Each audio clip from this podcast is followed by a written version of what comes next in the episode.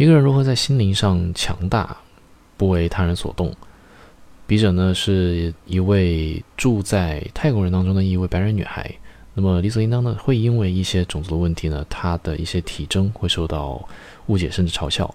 那么她是如何去应对这一些心理上的困扰呢？她提出的一个非常巧妙的办法就是说，接受自己是一个怪胎或者说是一个异类的这个现实。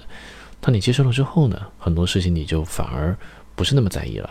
而一旦不那么在意，你的心理也就会变得越发强大，而不受他人所控。Quora selected. How can I become mentally strong so that no one can dominate me, influence me, and bring me down? From Charissa Engit.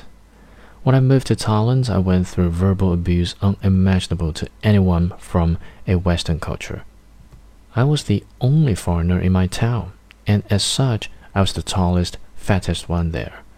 I will not go through everything that was said to me, but I rarely went a full day without someone negatively commenting on my appearance. Professors told me I looked more beautiful in long sleeves because they covered my fat arms. Random children yelled to their parents that I wasn't that fat for a foreigner. Adults I knew reached over and covered my stomach if they thought it looked unflattering. Random women publicly humiliated me in a language I didn't know. For months I was filled with rage. I felt insecure constantly. I knew everyone was judging my body. I felt this like towards every type person I saw. Most days I avoided leaving my apartment when possible so I wouldn't have to deal with the commands.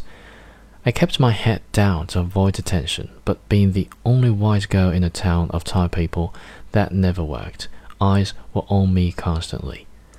After months of these, something happened. I was going to be here for two years, and there was no changing that I never fit in. I had a shift in the way I thought of myself.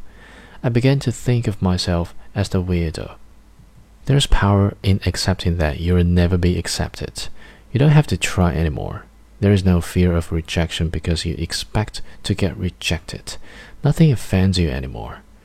If I walk down the street and hear that is the fattest, biggest foreigner I've ever seen, it doesn't affect me at all anymore.